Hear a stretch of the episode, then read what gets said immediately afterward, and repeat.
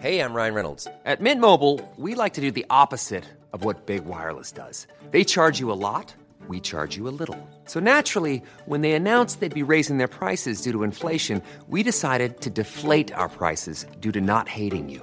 That's right. We're cutting the price of Mint Unlimited from $30 a month to just $15 a month. Give it a try at mintmobile.com slash switch. $45 upfront for three months plus taxes and fees. Promo rate for new customers for limited time. Unlimited more than 40 gigabytes per month. Slows. Full terms at mintmobile.com.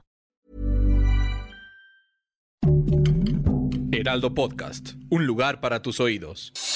Noticias del Heraldo de México.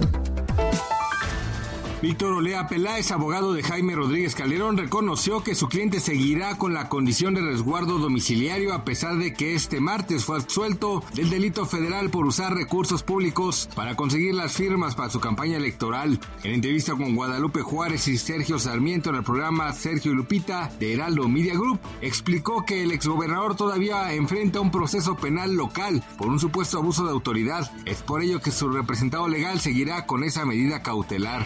Let's go. Durante la madrugada fueron calcinados y asesinados los integrantes de una familia, entre ellos un menor de edad. El hecho violento ocurrió al interior de su vivienda ubicada en la calle Membrillos del fraccionamiento de Ojo de Agua, en el municipio de Tecámac, Estado de México. De acuerdo con los primeros reportes, dentro de la vivienda se encontraron los cuerpos sin vida de un adolescente de 14 años y una mujer de 24 y un hombre de 50. Alrededor de las 4 horas los vecinos se percataron de la presencia del humo al exterior del domicilio y lo reportaron a las autoridades. Después arribaron los bomberos quienes ingresaron para apagar el fuego. Japón, Corea del Sur y Estados Unidos han emitido una nueva advertencia este miércoles 26 de octubre si en caso de que se ejecute una séptima prueba nuclear por parte de Pyongyang. El trío de naciones señalan que los movimientos militares norcoreanos desencadenarían una respuesta de una fuerza sin precedentes y se comprometieron a mantener la unidad ante las múltiples pruebas armamentísticas.